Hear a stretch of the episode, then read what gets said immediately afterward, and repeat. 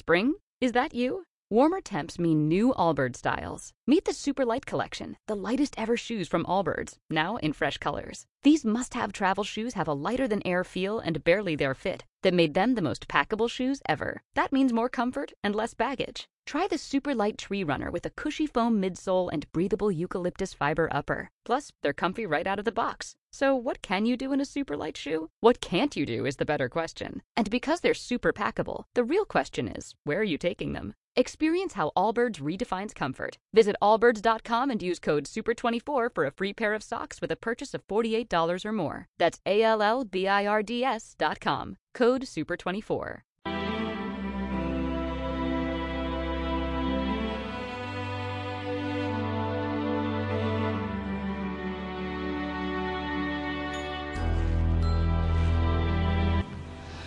Bon dia, bona hora, programa especial aquí en directe a Ràdio La Veu i tenim aquí una, un, una persona que coneixem molt aquí a la cadena, que és en Josep. Eh, Josep, bon dia. Bon dia. Eh, parlant de l'hospital, no? Sí. Ah, representes, eh, abans de micro, eh, com, present, com, com et presento, Josep? bueno, jo sóc delegat de CATAC, del Comitè de Treballadors de, del Consorci, sobretot en l'hospital. 20 anys, eh, Josep, 20 anys ja a l'hospital, van fer la, eh, doncs la inauguració dels 20 anys el 21 de juny, eh, amb diferents actes.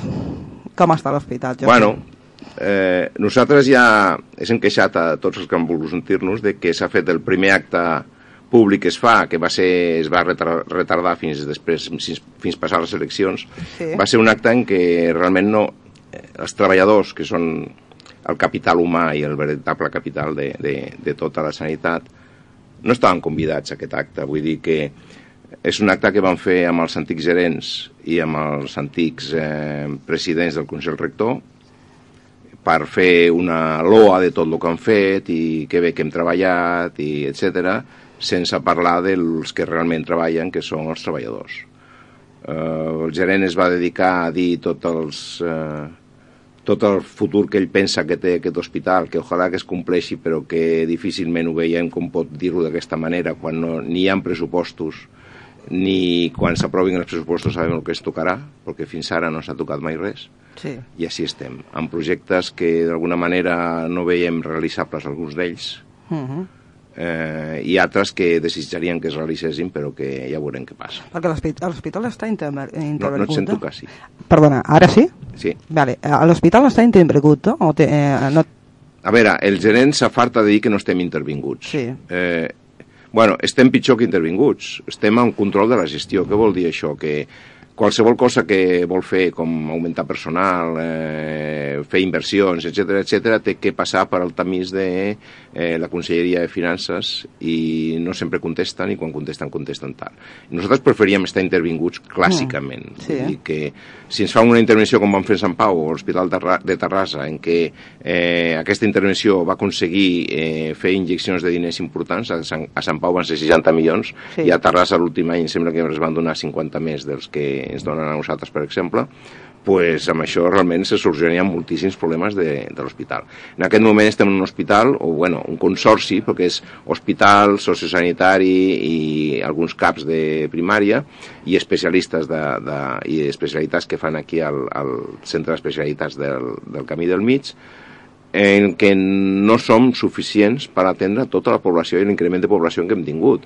Pensa que quan va començar el Consorci, em sembla que érem 110.000 habitants, estem en 270.000. I això afegeix-li la salut mental, que són 450.000 els que tenim que atendre. Mm. Clar, eh, s'han convertit en un hospital insuficient, en un centre, un consorci insuficient per atendre tot, tot aquest volum de població. Nosaltres hem comparat amb altres hospitals, hospitals similars als nostres, no busquem, oh. no busquem hospitals grans, enormes o d'alta tecnologia, i som l'hospital que tenim més població per atendre. I tant, i tant. Eh, hem parlat fora de micros, llistes d'espera. Com està? Bueno, pues evidentment, si som els mateixos per atendre 100, posa 150.000 o 160.000 i ara són 270.000, pues és evident que, que no els podem atendre com cal. Les llistes d'espera, home, hi ha llistes d'espera que s'han reduït, com són algunes intervencions, però perquè estaven garantitzades, Sí. i aquesta reducció es fa a costa de que s'allarguin llistes d'altres coses que no estan garantitzades. Lo, lo més, eh, o lo pitjor, diria jo, que seria el tema de la llista d'espera que tens per visites de metge de capçalera, Sí. d'especialistes, Sí. de proves que es tinguin que fer, eh, que no tenen què ser intervencions, i també d'intervencions, evidentment.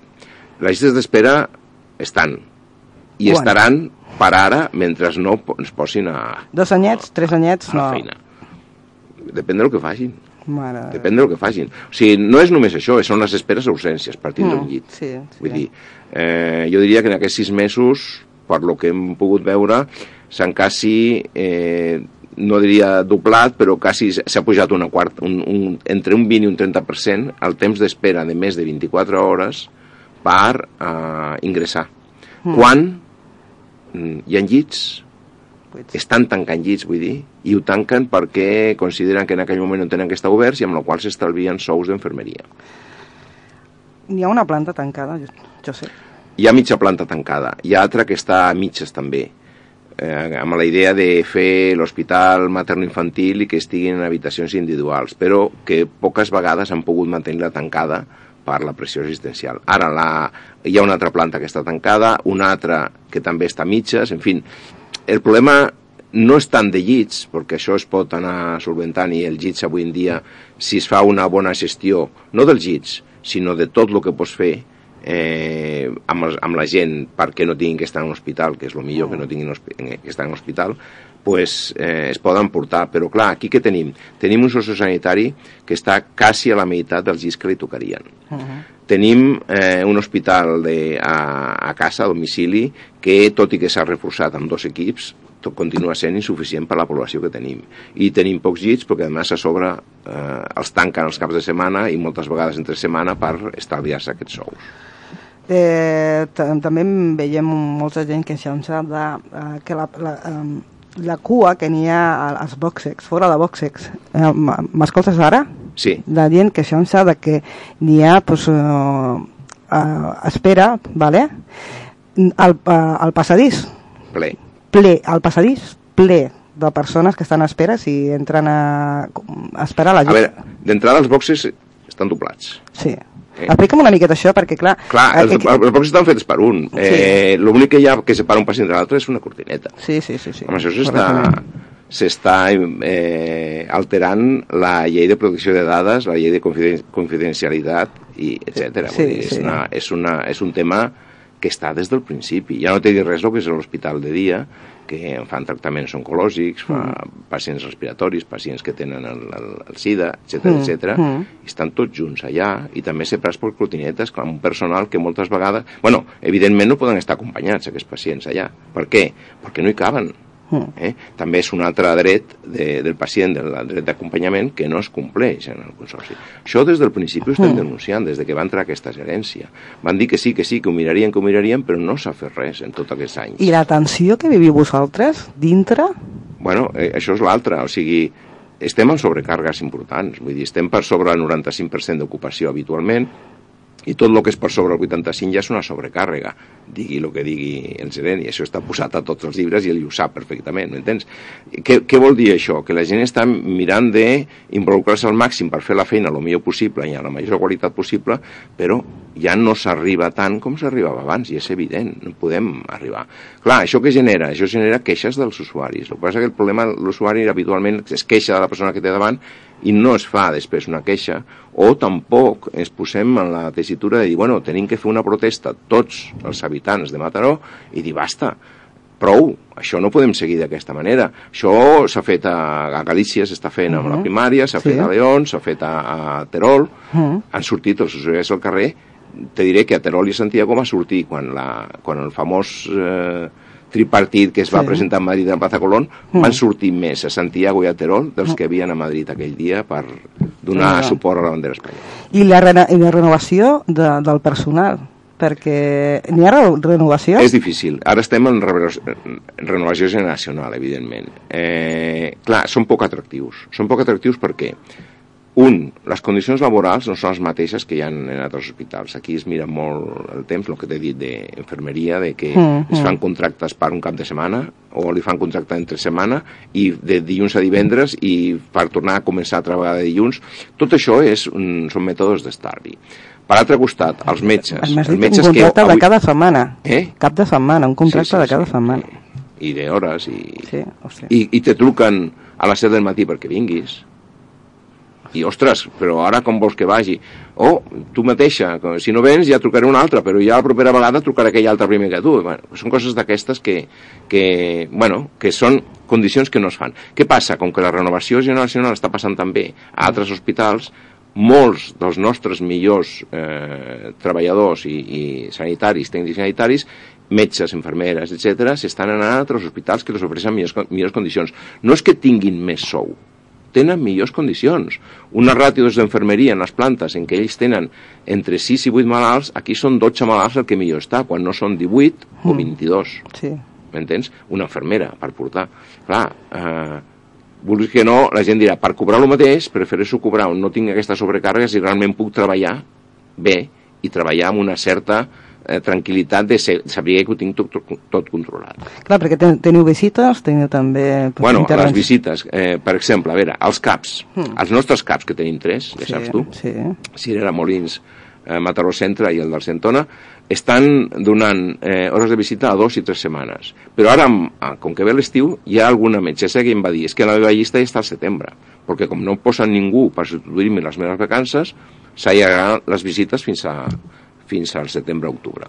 Això per un costat. Especialistats, tot i que ha millorat una mica, perquè han mm. millorat, però continuem amb tres mesos, quatre mesos fàcilment d'espera. I per exploracions més o menys el mateix, tipus eh, exploracions digestives, sí, sí. neurològiques, pulmonars, inclús radiologia. Radiologia estan eh, en la misèria. Més d'això, no només per l'obsolescència del material, que fa que els, el, els aparells s'espallin molt sovint, sinó, a més, perquè no venen radiòlegs aquí, és molt difícil trobar. I l'altre problema que estem tenint ara, últimament, i ja fa un any i mig, dos anys que el tenim, és anestèsia. També manquen anestesistes, amb la qual... Però manquen eh, anestesistes perquè no n'hi ha eh, anestesistes? En general no, hi ha pocs anestesistes. Mm. Eh, clar, l'anestesista és una persona que han de fer d'alguna manera moltes guàrdies, perquè sí. és una cosa que has de... I adequar els horaris i tot això costa molt. Però si, a més, tu saps que ara, eh, evidentment, amb el canvi generacional hi ha moltes més metgesses que metges, sí, sí. les metgesses són joves i tenen tota la seva dret a tindre fills, mm. i no només un, moltes vegades, sinó més d'un, i evidentment això requereix baixes llargues. Sí. i si no tens substituts, doncs d'això. Què ha passat en el nostre? Pues, clar, al ser poc atractius també costa molt de trobar anestesistes i anestesistes per dir no, no, vens per una baixa de 3 mesos o vens per una baixa de 9 mesos o, o una cosa així, pues, llavors no, és difícil de trobar-los. Aquí hi ha tot arreu, però a sobre aquí eh, hi ha sobrecàrrega i és difícil mm. que vinguin. Amb la qual s'han tingut que anul·lar intervencions. S'han tingut que anul·lar quiròfans. Aproximadament s'anulen entre 3 i 5 cada setmana que es canvien per eh, intervencions que no precisis anestesista, que es fan en local, i algunes inclús han canviat mètodes per fer-los en local, quan abans eh, necessitaves la intervenció d'un anestesista, ara ja els fan els mateixos cirurgians. Però així tots ens estem acabant les locals. Vull dir, a veure, és un problema general, jo no puc dir que sigui de l'hospital, però mm. tor torno a dir, nosaltres som poc atractius. Els metges residents que formem, sobretot de medicina i família, que es formen 5 cada any, no es queda ningú aquí. I per què? saben com s'està treballant aquí, amb cupos de pacients altíssims. Eh, l'ICS ha dit que els cupos màxims tindrien que ser 1.300 i com a molt 1.500. Aquí estem a 1.800, eh, a, una, a una població més envellida. Eh, treballant dissabtes, que a ningú li agrada perquè sí. tenien que ser guàrdies, etc etc. Entonces, clar, els metges, els, els metges joves prefereixen anar-se a altres centres en què els donen millors condicions. Això és la situació real que estem vivint. Això és la, la real i el que ve. El que, que ve, perquè realment el tema de la manca de metges ho tenim aquí davant ja fa temps i ara ja, a partir d'ara, a veure, el, relleu, el, el, el canvi que hi haurà ara, el 30% dels metges se tindran que jubilar en aquests 4 o 5 anys vinents. No hi ha una forma... O sigui, un metge necessita 6-7 anys de carrera, sí. un any per preparar el MIR, i entre 3 i 5 anys de fer l'especialitat Cuidado, això estem parlant de, de 12 a 14 anys. No hi han previsions fetes. Per l'any que ve han anunciat que posaran, que agafaran més residents, però no, sobretot incidiran en metges, de, de, metges, metges i metgesses de família. Però hi ha moltes especialitats que estem mancats de metges des de fa anys i no es fa res. Això és una cosa que diríem que depèn ja del govern central, no estan des d'aquí. Però aquí a Catalunya també tindrien que fer la, la, la, la petició del número de metges reals que necessiten i tampoc amplien, perquè normalment el Ministeri d'Educació, que és el que respon a aquestes, a aquestes necessitats, mm. eh, diu que de Catalunya no li demanen més metges al govern català. Torno a dir, és, un, és una situació general, però qui perd en aquesta situació? Nosaltres. Evidentment els hospitals menys atractius, i el nostre és un d'ells. Nosaltres. Eh, com es pot eh, reinvertir tot això, Josep? Revertir? Sí. En poc temps? En poc temps impossible. Impossible. I a mig temps tampoc. L'única crec jo, eh? i és el que coincideixen bastantes persones que han estudiat el tema. El tema ve primer per formar més especialistes, que no vol dir més facultats, facultats hi han inclús més de les que tindrien que haver-hi, uh -huh. formar més especialistes, sobretot a les especialitats que hi ha mancances. Eh? La segona realment és que s'han de canviar eh, les formes de treballar. No és tant l'estar ingressat en un hospital. Avui en dia es poden fer tra molts tractaments, moltíssims tractaments a casa, amb equips d'hospital a domicili que fan el mateix tractament que l'hospital, però en un ambient molt diferent a l'hospitalari. L'hospital és un perill per qualsevol pacient que està ingressat. Sí. Eh? Això que quedi clar, no és el millor ambient. La gent li agrada molt estar a l'hospital perquè se senten més protegits, però no estan tan protegits com ells pensen. Eh, S'han de canviar també formes de, de, de, de, de aquestes formes de tractament, s'ha de mirar de posar més metges a la base, la primària. Sí. Tothom diu la primària és la base, però no fan, no posen els pressupostos suficients els mitjans suficients perquè la primària realment pugui assumir la quantitat de feina que les han posat a sobre. És que la primària està amb, amb col·lapsada, col·lapsada totalment, eh? Home, una primària que des de fa anys li estan donant la meitat del pressupost que tindria que rebre, ja m'explicaràs com estan. I jo, jo rebo queixes, i de veritat, i sobretot el tema de la ronda, ronda prim i... Bueno, bueno, no sé, tu que... parles de ronda prim, sí. que encara és un lloc dels que estan aplicant el número sí, de... Sí, i, de, i de, de, cap... ves, a, ves a Mataró Centre o si era sí. Molins i veuràs. Si era Molins, que ho tenien que haver ampliat fa anys. Sí, sí. Vinga, s'han donat compte de que és impepinable que tenen que, que ampliar-lo ja. I entonces què faran? Ah, doncs faran uns barracons prefabricats a l'espera de fer els definitius. Què vol dir això? Més gasto, per manca de previsió, pura i dura. El QAP, quant temps fa? Uf! que s'està parlant del qual. Uf! Eren els... Eh, eh, primer eren els segons, sí. van passar als quarts, i ara ja no sé com estan. No, no, a veure, estan en ello, però, però estar en ello vol dir, tu veus que es faci alguna cosa, sí, estan fent obres, adequacions, era un edifici antic que tenien que fer moltes coses, hi eh, havia un informe de bombers que no el veia acceptable, Sí. eh, l'entrada d'urgències tampoc era acceptable perquè no podien... Bueno, eh, quan no sortia un problema sortien dos. Eh? El QAP encara no sabem quan l'obriran. Sociosanitari. S'arriba a un pacte Mm. eh, amb eh, Ajuntament, Mm? Eh, representants dels usuaris, la coordinadora, treballadors de l'hospital Sí. i la gerència de l'àrea. I s'accepta que les necessitats que hauran d'aquí al 2026, perquè es va fer el 2016 això, Mm. serien d'uns 163 o 167 llits de curta estada, el que diuen convalescència, i a 360 de llarga estada. Sí. Però no acabaven d'aclarir si la llarga estada seria per part de la Conselleria de Sanitat o dependria de Benestar Social. Bueno, el que quedava molt clar és que hi havia aquestes necessitats. Sí. Eh, Es va signar aquest pacte, es va acordar en l'època de que estava Joan Binzo, que és Sí. el que realment més es va ocupar, Mm. i així estem, des del 2016. Ni pressupost, ni, ni res de res. Vull dir, és que o és que estem bloquejats, o és que no tenim diners, Ni o és ni que quan hi hagi un pressupost ja en parlarem, o és que tal. Bueno, per quan penseu fer-lo? Primer el, el 2020, després el 2021, després el 2022. Ara estan dient 2023. Jo no m'ho crec. L'Ajuntament s'ha comportat aquí a Mataró molt bé. Vull dir, Mm. tots els, els partits que estaven eh, com representants de, de la població Sí. Unànimement van donar suport a tota aquesta movida Mm. i eh, inclús van cedir els terrenys i van ampliar la cessió d'aquests terrenys. Per què? Perquè Binzo ja també va veure que el problema nostre de l'hospital és que per la població que tenien que atendre no era suficient la cabuda que tenia l'hospital i per tant es tindria que ampliar.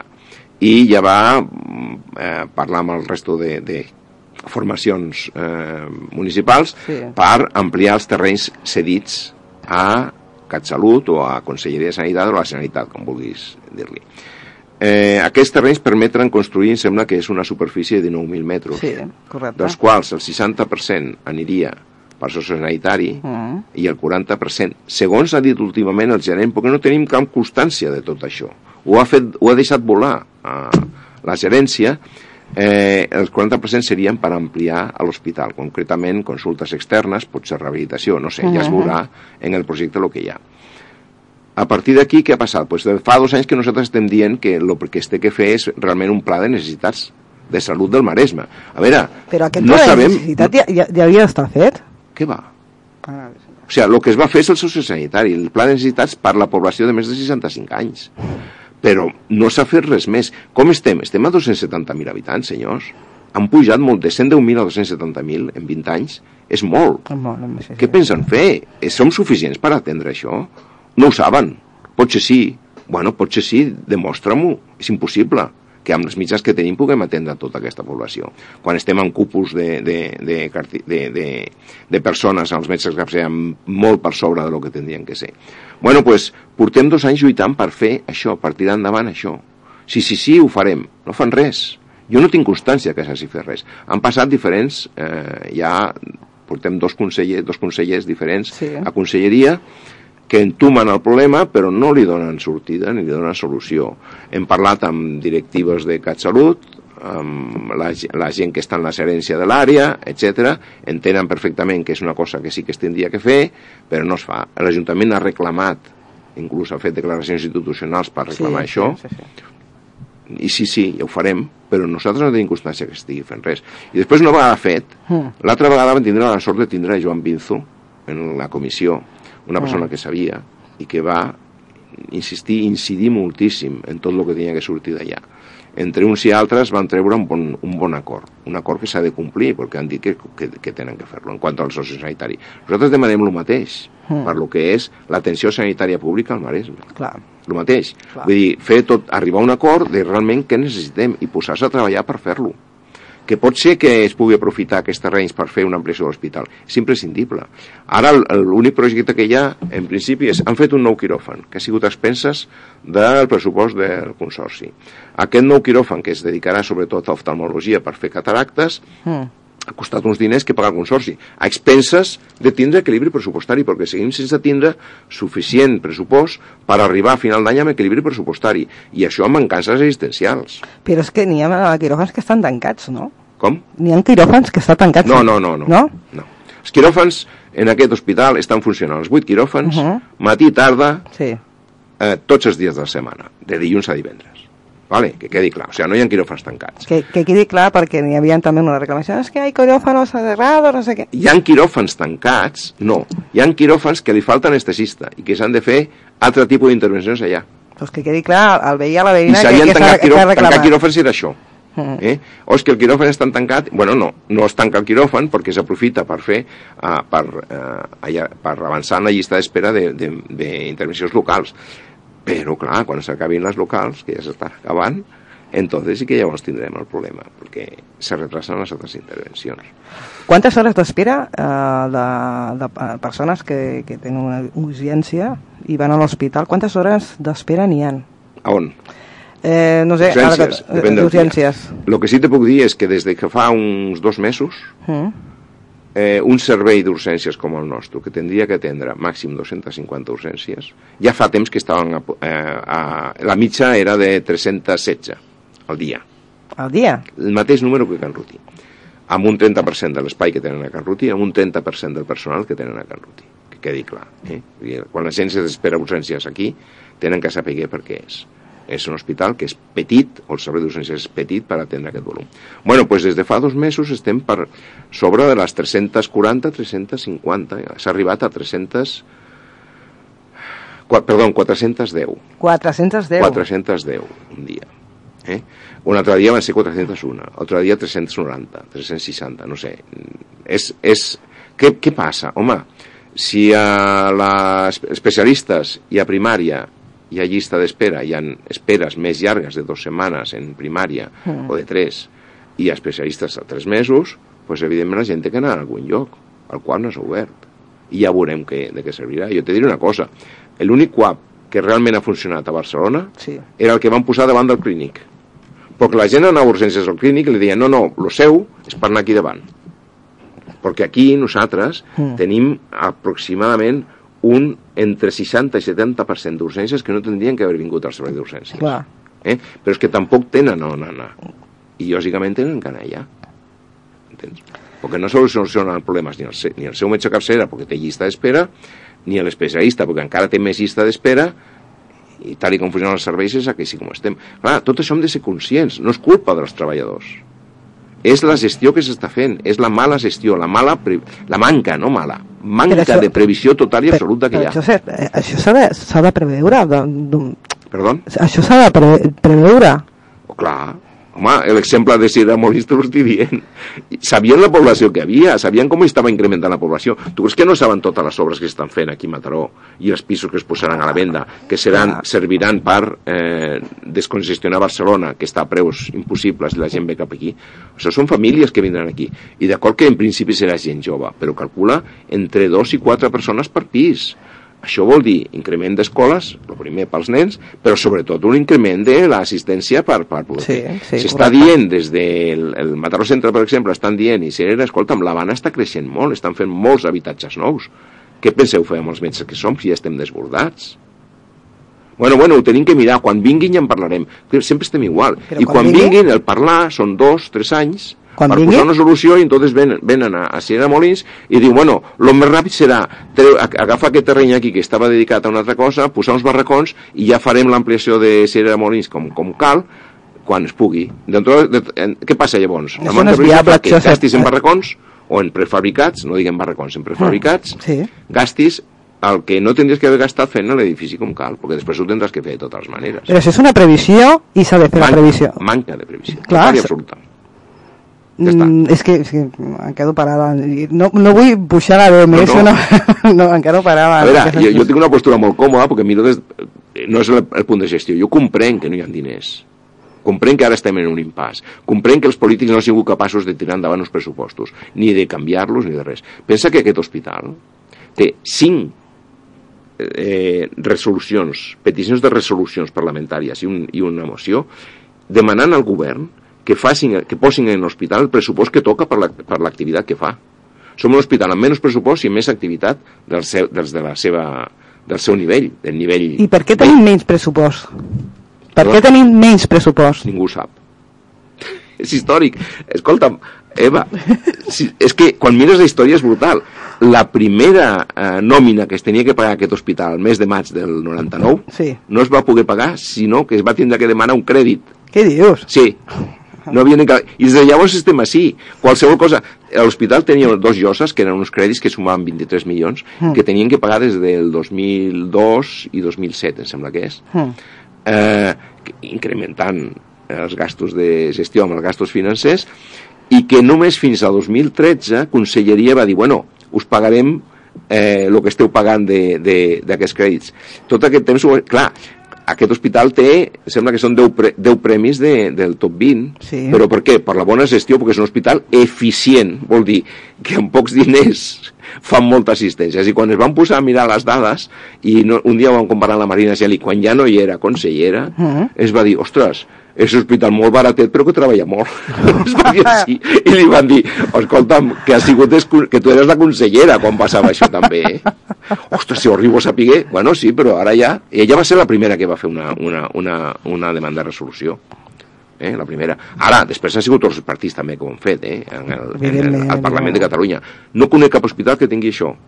Hem anat al síndic de Greuges, l'hem demostrat el greuge que és per la, per la població d'aquí Mm. aquesta manca de pressupost perquè comparativament amb altres, amb altres regions. El síndic ja ens va dir que ell executivament no podia fer res, però curiosament al mes i mig de parlar amb el síndic van arribar 4 milions i mig de més a l'hospital que no pagaven Bueno, i que es resistien a pagar. I després dos milions més. M'entens? O sigui, suposo que era un, una mica tot, la feina que havia fet l'Ajuntament, protestant també allà, els treballadors eh, i el síndic, i a tot arreu que havíem parlat, perquè és que en, en, ara la consellera no es vol rebre, no contesta les nostres cartes. I per què? Ah, perquè la conselleria ja parlaven quan estava a la Comissió de Salut del Parlament. Sap perfectament quin és el problema. M'entens? I sempre ens, ens delega amb un altre, i amb un altre, i ara el gerent de l'àrea, i ara la, la eh, vicegerenta de, de, de CatSalut. La consellera sap perfectament el que passa perquè va ser de les primeres persones que van parlar quan ella estava a Esquerra Republicana i formava part del Comitè de Salut del Parlament. Déu-n'hi-do, I Déu-n'hi-do. estic esperant, nosaltres ara l'enviarem una altra carta més Uh -huh. per demanar-li que, si plau s'han fet 20 anys, estem fent... No ha vingut aquí als 20 anys. No. Estava anunciada, però al final ha vingut una altra persona. Eh, suposo que tenia feines molt importants que fer, o, o més importants que aquesta, diguem-ho així. Eh? Però no ha vingut. A veure, jo sé que la consellera coneix perfectament quin és el problema de l'hospital, perquè te dic que ha estat en totes les resolucions.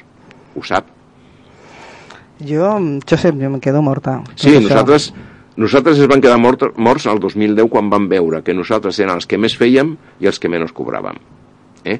I, clar, el 2010, és, per què diem 2010? Perquè va ser quan es van començar a publicar les dades de la central de, de balanços.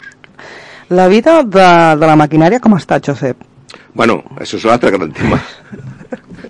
L'obsolescència, tant que es parla, no? Sí. El que passa que nosaltres la nostra obsolescència és de 20 anys, i de més, eh? perquè Sí. hi ha molts aparells que han vingut dels antics hospitals, que quedi clar. Però la nostra... Bueno, és brutal. A veure, al 2016 eh, es van atrevir, dic es van atrevir perquè no és habitual que un gerent faci això, Sí. a fer una, una, una revisió, una auditoria tècnica de com estava l'hospital i què mancava. Eh, van contactar una empresa externa, totalment... Independent de tot. Sí, sí, eh, no tenia cap, eh, cap interès en fer una altra cosa, i va dir que tenien que invertir-se 23 milions i mig, dels quals eh, em sembla que eren 12, tenien que ser 200. 2016. 2016. Ha canviat alguna cosa? poca cosa, una donació que s'ha fet per Sí. comprar un aparell de ratxos, Mm. el que és imprescindible perquè està mort i ja no té reparació possible eh, es canvia, però sempre amb retrasos, perquè clar, tot això has de fer tot un seguit de passos per, per fer una convocatòria pública per, per cobrir-lo, etc etc. Perquè és que la maquinària- Pensa una cosa, que al, al, al nou hospital, al nou quiròfan aquest que ha fet d'oftalmologia, Sí. va tindre que passar dos eh, concursos perquè ningú es presentava per la, el diner que deien que donarien per això. Mare de senyor, mare de senyor. I jo sé que les, eh, fan proves a tarda i nit. Sí, sí, sí, sí. 24 hores. Aleshores, Sí, sí. A veure, mm, ens hem d'adequar una mica al tema.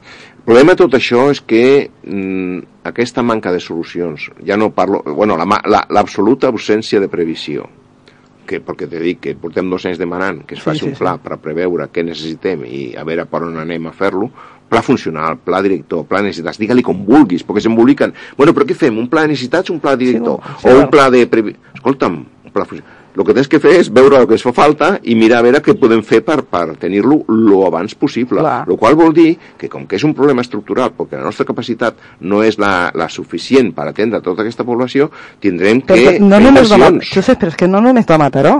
Bueno, Mataró- és, és Mataró- tot el Maresme central. Clar. Però en salut mental és tot el Maresme. Mare de Déu. 450.000 habitants, que ara deu ser 500.000 ja quasi. Mm. Eh?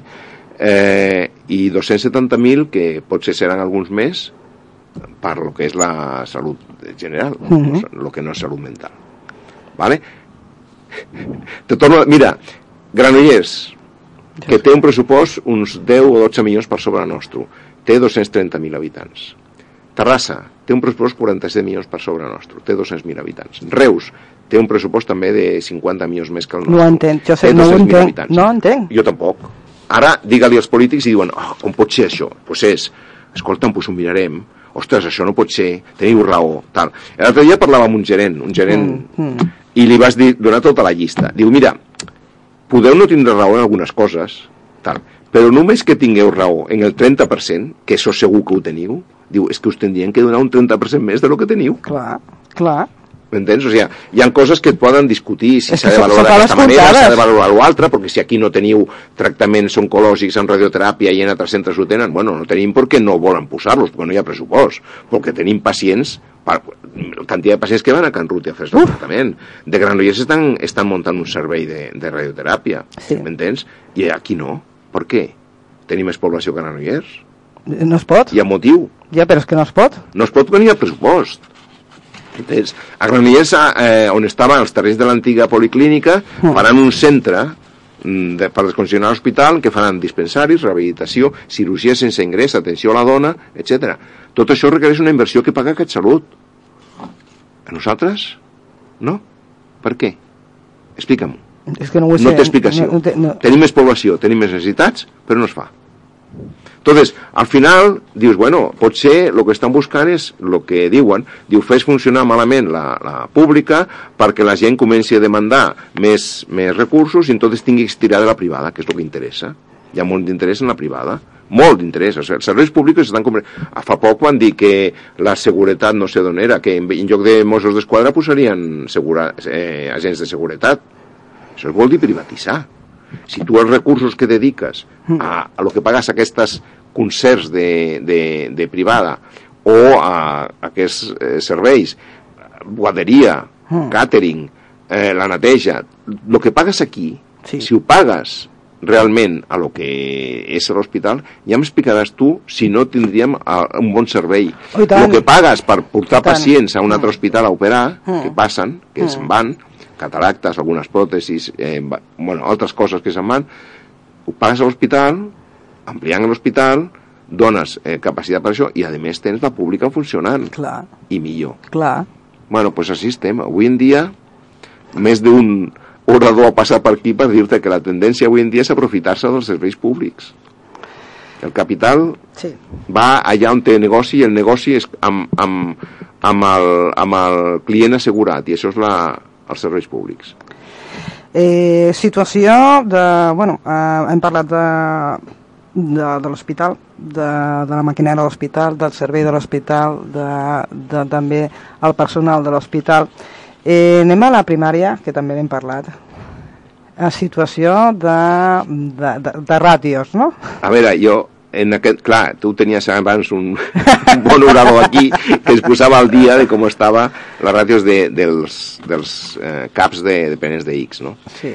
A veure, l'altre dia va sortir una notícia a la Vanguardia que les conselleres omplia la boca dient que s'havien solucionat els problemes de la primària. No és veritat. Tinc molts Perdona? coneguts a Barcelona Perdona? treballant i em diuen que van de crani i per atràs de, per, per atendre la gent que estan doblant eh, d'això. El que sí han tingut, i això és veritat, i Mm. això és el límit de visites, no passen de 25. Clar, un metge que li diuen, escolta, el teu company no pot vindre a la tarda, o demà falta aquest, o d'aquí una setmana tenen que agafar vacances.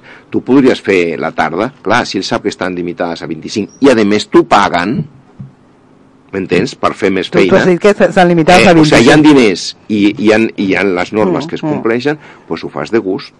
Però si tu has visitat 40, 50, 60 al matí i te de- proposen visitar 40, 50, 60 a la tarda i te diuen no, no, no vinguis el dissabte aquell que tens que fer guàrdia. Dius, escolta'm, no estic per fer aquests esforços. I això és el que està passant aquí a Mataró. Concretament els nostres, els nostres d'això. Però si t'estava preguntant Jo les sé ràtios, que eh? aquí s'han posat algun metge més de família Sí, en, sí, alguns, sí. en alguns centres, el que no sé si han sigut suficients. Jo t'ho dic, que sigui ràtio, no, no, 20, 20 persones, 20 visites. Mm, 20, 20, digo, Poques, eh? Dic, no. Eh, nosaltres eh, eh, fèiem una proposta d'estar de, d'estar un dia allà i comptar. Només comptar. Mm. Les visites de cada, cada metge. No fa falta estar allà, tu més tens que mirar les llistes, les tenen. Tu vas a les llistes i què teniu avui? Ja està. És així de fàcil. I jo te, te puc enviar quan vulgui, em sembla que alguna vegada t'ho he Sí, enviat m'has fotos de la- enviat. d'una metgessa que fa foto a la pantalla les visites que ha tingut al dia. Sí. 48, 55, Sí, 60, Reals, reals. és habitual. Però no, les ràtios són de 20 a 25. Sí. No, però, a veure, A compte o no compte? hi ha les llistes, les llistes ja saps el que hi ha, però a més després ves a veure realment el que han fet, i això ho tenen al final, perquè després hi ha urgències, que moltes vegades hi ha alguns que es dediquen a les urgències i van a aquestes urgències, Mm. però moltes vegades, si no hi ha aquella persona, reparteix les urgències entre tots. Clar, i hi ha persones que, que, que, que han de treballar, i, bueno, sobretot mirant, no?, perquè n'hi ha expedients que s'ha de seguir, perquè n'hi ha un tractament. Com ho fem, això? Com? tenim- No t'he entès. Tu, ima- tu imagina't que tens visites, però t'has de donar també. En resposta, eh, imagina't que té una analítica, té tot, té, té, un informe que, que s'ha de mirar el, el metge o la metgessa. Sí. I també ha de fer visites... Clar, a veure, sempre hem dit que fa falta un temps reflexiu en la, en la medicina. Mm.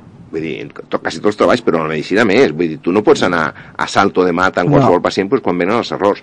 Un test reflexiu vol dir que no només és temps per la història d'antecedents, etc al pacient, i poder parlar, tenir temps per parlar amb el pacient, que no són 5 minuts, eh? No són- I segon quin pacient. sí. Ni 12, eh? Ni Ni- 12. ah, ja. O sigui, jo recordo a França que vaig estar una vegada en un hospital i, i els capçaleres, els capçaleres menos de 15 minuts no tenien. És que a més era, bueno, es muntava un pollo que no veies si tenia menys de 15 minuts per pacient. Eh? I, I, clar, no veies com, com, com tenien els pacients estudiats, i em sembla Clar. molt bé, és lo normal. Aquí estan a 5-6 minuts, a vegades 10, a vegades 11, i lo ideal, segons la conselleria, serien 12 i 12 ja és, ja és justet, però bueno, posem que 12 és el, és, és el bon número. Mm. A veure, explica'm com fas en un matí, si que tens pot- 40-50 pacients, És en 12 minuts, impossible. Impossible, és A impossible. veure, és així, però és el que dius tu, tens la llista més els afegits. Clar. Eh, això al final del dia se sap, és fàcil, en qualsevol metge t'ho pot dir el que ha fet i tal, no fa falta ni que t'esperis allà a les cues. Això per un costat. Eh, L'altre problema que tenen és que a cada vegada volen que facin més la primària, més coses, es passen molts controls que abans es feien en els hospitals i en Vale. serveis d'això a primària, però no posen més mitjans. Escolta, em torno a dir-te, els pressupostos de primària, que tindrien que ser sobre el 23, 24, 25% del pressupost, estan a la meitat, en 12-13%.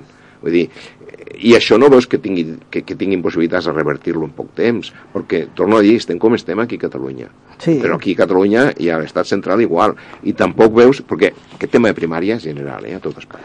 Sí, però eh, eh, evidentment que és que és general, però eh, em dones l'in- l'informe, eh, jo, jo he vist informes, i clar, jo em quedo morta de lo que realment eh, fan servir a, a xarxes socials i tal, molt bonic, molt preciós, i jo tinc un informe que és el contrari. Qui- Tu, tu recentment ha sortit un estudi que comparava el que dedicaven de PIB aquí i al resto d'Europa i estem per sota, em sembla que era a prop del 20%, un 17 o 18% per sota de lo que dediquen i estem, estem parlant de, de països que dius, bueno, és que tampoc tenen molt de PIB, però bueno, però ja quan parles d'altres països, com són els països forts d'Europa, estem a, a, a 10 o 12 punts per sota. I no, i no s'entén, és que no s'entén. No s'entén? Torno a dir-te, hi ha una voluntat general de tirar cap a la privatització. Dona, mal, dona, dona un mal servei públic, m'entens? I, a veure, t'ho dic d'una altra manera. En aquest moment, Mm. a Catalunya, una persona de cada tres té una assegurança privada. Una persona de cada tres. L'increment que hi ha hagut en l'assegurança privada ha sigut increïble en els últims, des de que comencen les retallades. Sí, 2010. sobretot perquè, mira, no, no surt en publicitat a, a, la, a la caixa tonta, com dic jo, a la caixa tonta, Ara no surt, però fins ara sortia. Ara no surt perquè no es fa falta. però no, de, de sanitat pública, no? Ah, no. no. Ara, de, de privada... A veure, jo, per exemple, estic molt implicat amb el tema de l'ostoporosi. No es fa cap prevenció, no es fa cap previsió. L'ostoporosi és una malaltia que no dona símptomes fins a que tens una fractura. sí. Vale. Què vol dir això?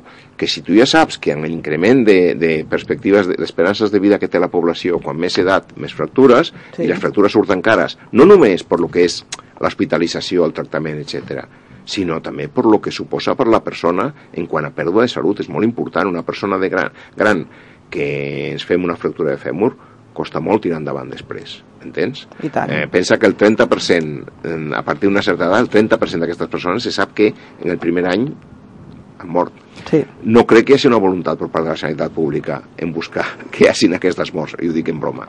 Eh?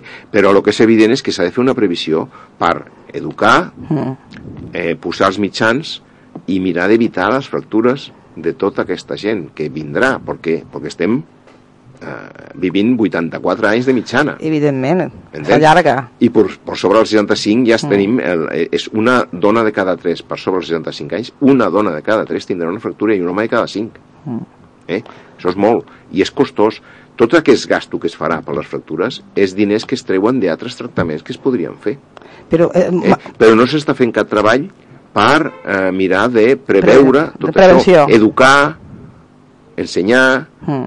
fer mitjans perquè realment es prevenguin aquestes coses, es facin tractaments que se sap que són bastant eficients respecte a, la, a baixar en un 30% aproximadament la incidència de fractures, etc. Però clar, per fer un tractament primer has de tindre un diagnòstic i no es fa res per tindre aquests diagnòstics en temps. M'estaves parlant, m'estaves parlant abans de, de persones que anem a la privatització de, de lo que és la sanitat, no? I les persones que no poden pagar tot això. Eh, bueno, Què fem? Què fem aquí? pues ja saps. A veure, la sanitat pública funciona. Ara per ara. Ara, ni, almenys nosaltres, la percepció que tenim, que jo porto anys amb això, eh? Mm. Vull dir, des del 75 estic treballant a la sanitat pública, ja són una porrada d'anys.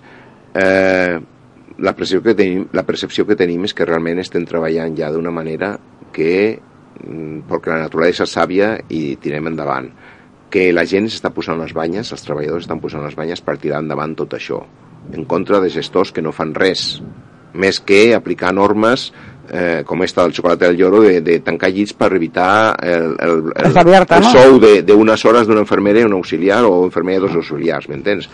Eh, tot va així.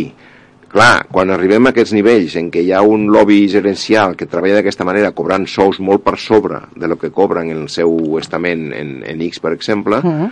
pues dius, bueno, a veure a on estem anant. Gerents que, jo no dic els d'aquí, però sí que sabem que hi ha molts gerents que s'han muntat empreses de neteja, de, de bugaderia, Mhm. de catering, etc per donar serveis als hospitals perquè saben que fan falta i que tenen que contractar-ho d'aquesta manera i tal.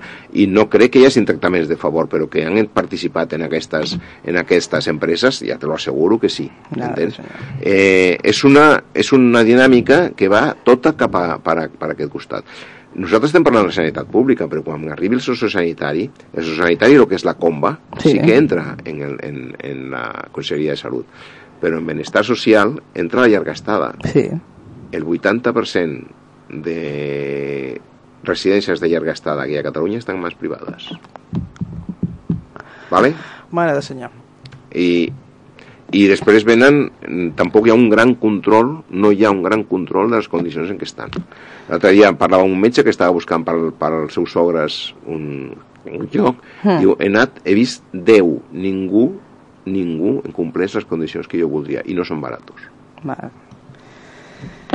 Uf, bueno, seguim, seguim, perquè, perquè, perquè ara hem parlat d'una miqueta de la primària i hi havia també la salut comunitària. Saps alguna cosa? Com està la A situació? veure, salut comunitària seria una mica... A veure, salut comunitària jo sé que s'ocupa en moltes coses, també estan Mm, mm. amb molta feina. Per lo que jo sé, mm, hi ha molt d'educació de, en escoles, en quant a l'alimentació i tal. Mm, no es tra- tracten temes específics. Suposo que també l'educació sexual va per aquí i molts temes. Jo no sé ben bé què és el que estan fent. Jo sé algunes coses que a mi em toquen i que tindrien que Mm. participar en salut comunitària. I sé que ells també pues, fan el que poden, però el que poden, perquè tampoc tenen els pressupostos ni personal per, per tirar endavant molts projectes. Mm. Torno a dir, ha de ser una, una actitud general Mm. d'un govern en què realment eh, promocioni eh, d'això. Està això, la salut comunitària, però hi ha una altra part, que són les ajudes socials Sí, evidentment. eh, etc. A França i als països nòrdics, per exemple, una forma... A França, quan es va fer lo de les 35 hores, Sí, molta gent la van dirigir cap a les ajudes a domicili o en hospitals o en centres de salut Mhm. o això per educar i per eh, ajudar i les donaven un sou clar. hi ha molta gent a l'atur, ostres, mira d'educar la gent i a veure com podem fer-lo. I a veure, jo no soc polític i no sé quines traves hi ha amb això, no? Però sempre m'ha meravellat que el pressupost que donen en aquests països per ajudes socials és molt superior al que donen aquí a això, que fan que, recarri, que, que tota la càrrega assistencial passi per les famílies i les famílies no estan moltes vegades per aquestes, perquè No. ara, quan abans O sigui, una família que- tirava amb un sou, Clar. entens? Ara necessiten dos o tres sous per tirar clar. endavant. Jo, ma mare es posa malalta, l'has de fer tot un servei i has de deixar de treballar. I ara què? Què fem? Aquí està. Què fem aquí? Com tires endavant? Ara. Eh? Com tires endavant? Aquesta és la situació real. Entonces, clar, a nivell local és, és on més podem incidir, segurament, però hem de ser més, eh, més eh, com dir, combatius.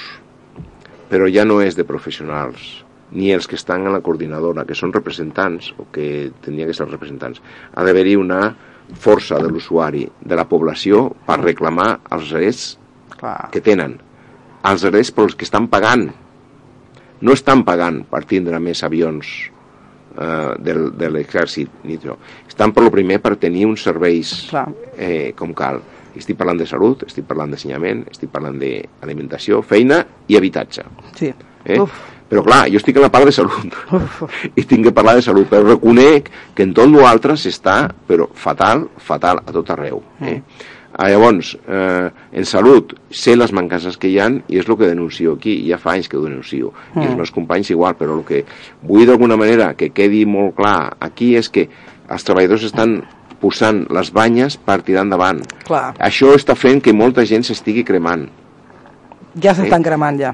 Entens? Mm. I això pot fer que algun, eh, algun usuari més exigent o que d'alguna manera demana el que, lo que ell considera que té que ser, Eh, s'enfronti amb algun treballador o alguna treballadora quan el problema no és el treballador o la treballadora, el problema és el que estan posant a disposició d'aquest treballador o treballadora perquè pugui treballar amb aquestes persones. Clar. I és molt menys de lo que tindrien que posar. Estan eh. pocs treballadors per atendre tota la població que tenim mm. i amb pocs mitjans. I a sobre mitjans vells i obsolets, com és l'obsolescència que tenim a l'hospital, que torno a dir-te, el 80% de l'hospital té 20 anys sense renovació. Uf, Buf. Quan eh, es considera que en un hospital és el 10%. Uh -huh. Ai, perdó, són 10 anys sí, sí, el temps d'obsolescència. Sí. Coordinadora, m'has dit coordinadora. Com està la coordinadora? Perquè... Bueno, fent el seu paper. Mm, Hem parlat, veritat... fora de micro, però mm, no sé. Eh... No, puc, no puc dir-te gaire, la coordinadora. Clar, eh... Sé que es mouen, que fan, però tampoc tenen una resposta, una resposta de la població com per sentir-se realment eh, sí, autoritzats. Autoritzat. Jo diria, diu, més que res perquè aquesta és la situació, senyors, és que es queda res ja, es queda res per, per tancar aquest programa especial. Aquesta és la situació real de la, de la salut pública, la situació que estan vivint i patint, i patint els, eh, les persones que treballen a l'hospital, els professionals, i aquí reclamen, reclamen aquesta situació que es pugui arreglar, que, que comencin a, a mirar aquest projecte que encara ni s'ha presentat. I res, fem una reclamació Josep amb tu i, i de la mà. No, no, sí, a veure, aquí la població té que estar molt atenta a que no le retallin més, sinó que a més retornin les retallades. Anem a dir una cosa, en aquest moment tenim un sociosanitari que és l'antic Hospital Sant Jaume, que uh evidentment és insuficient actualment per la d'això, i s'ha de fer un nou sociosanitari, però el que no tenim com consentir aquí a Mataró és perdre aquest, aquest equipament l'Hospital de Sant Jaume està en una situació ideal per fer un centre de dia, per fer un centre d'ajuda, per fer sí. una valoracions, per menjador per molta gent gran que l'ajudaria molt, per moltíssimes coses que ja està fent, però que a més es tindria que desenvolupar. No pot passar com a Llar Cabanelles, que es va perdre, està ja sí. morta de, de, de, de fàstic, qualsevol dia es cremarà, perquè no sabem el que està passant allà i no hi ha una definició, l'hospital està molt més definit, hi ha un patronat mm. eh, que el govern i tenim que aprofitar de que aquest patronat tiri endavant eh, projectes que jo estic segur que ja estan eh, mirant mm. per mantenir aquest equipament per la població de Mataró i Maresma, Clar. que és molt necessari, a més del sociosanitari que tenen que fer però hi ha tanta indefinició pressupostària per fer aquestes, aquests equipaments i sobretot aquí a Mataró, torno a dir, Mataró i Maresme estem no entenc com podem estar tan oblidats quan ve tanta població a viure aquí de, de, de, de Barcelona. Vull dir, eh, així és com estan les coses. No estem eh, ni igual que altres hospitals, estem per sota d'altres hospitals. Torno a dir, són els que tenim més població, amb menys pressupost. La primària nostra està també en pressupostos molt baixos, el que dic que la dotació per càpita, eh, per sí, persona sí, sí, sí. que tenen que atendre, i és el mateix que està passant a l'hospital. Hi ha 200 euros de diferència si comparem per càpita mm. el pressupost que tenen altres hospitals com el nostre, com els Granollers, Terrassa mm -hmm. o Reus, mm. del que tenim nosaltres. Això és molt, per, si m'ho digues, per 170.000 170 perdó, 270.000 persones. Déu-n'hi-do, déu nhi déu Fins aquí ha arribat, Josep, de veritat, no, gràcies no. per vindre i per informar-nos a tots i a tota la situació que estem patint. I pensem al cap que hem de sortir, que hem de reclamar i hem de fer força entre tots. Així sí, sí. que fins aquí ha arribat la, la, la voz de tu salut, la veu de la teva salut. I, bueno, ara ja ens anem de vacances ja. Però al setembre, al setembre tenim molta cosa i tornem aquí amb força. Així que Caloret, caloret, bones santes, que ja que arriba ja, que ja està, ja està, està a punt ja, i a setembre hi tornem una altra vegada a l'espai La veu de la teva salut, la voz de tu salut. Bones vacances, nois. Bones vacances.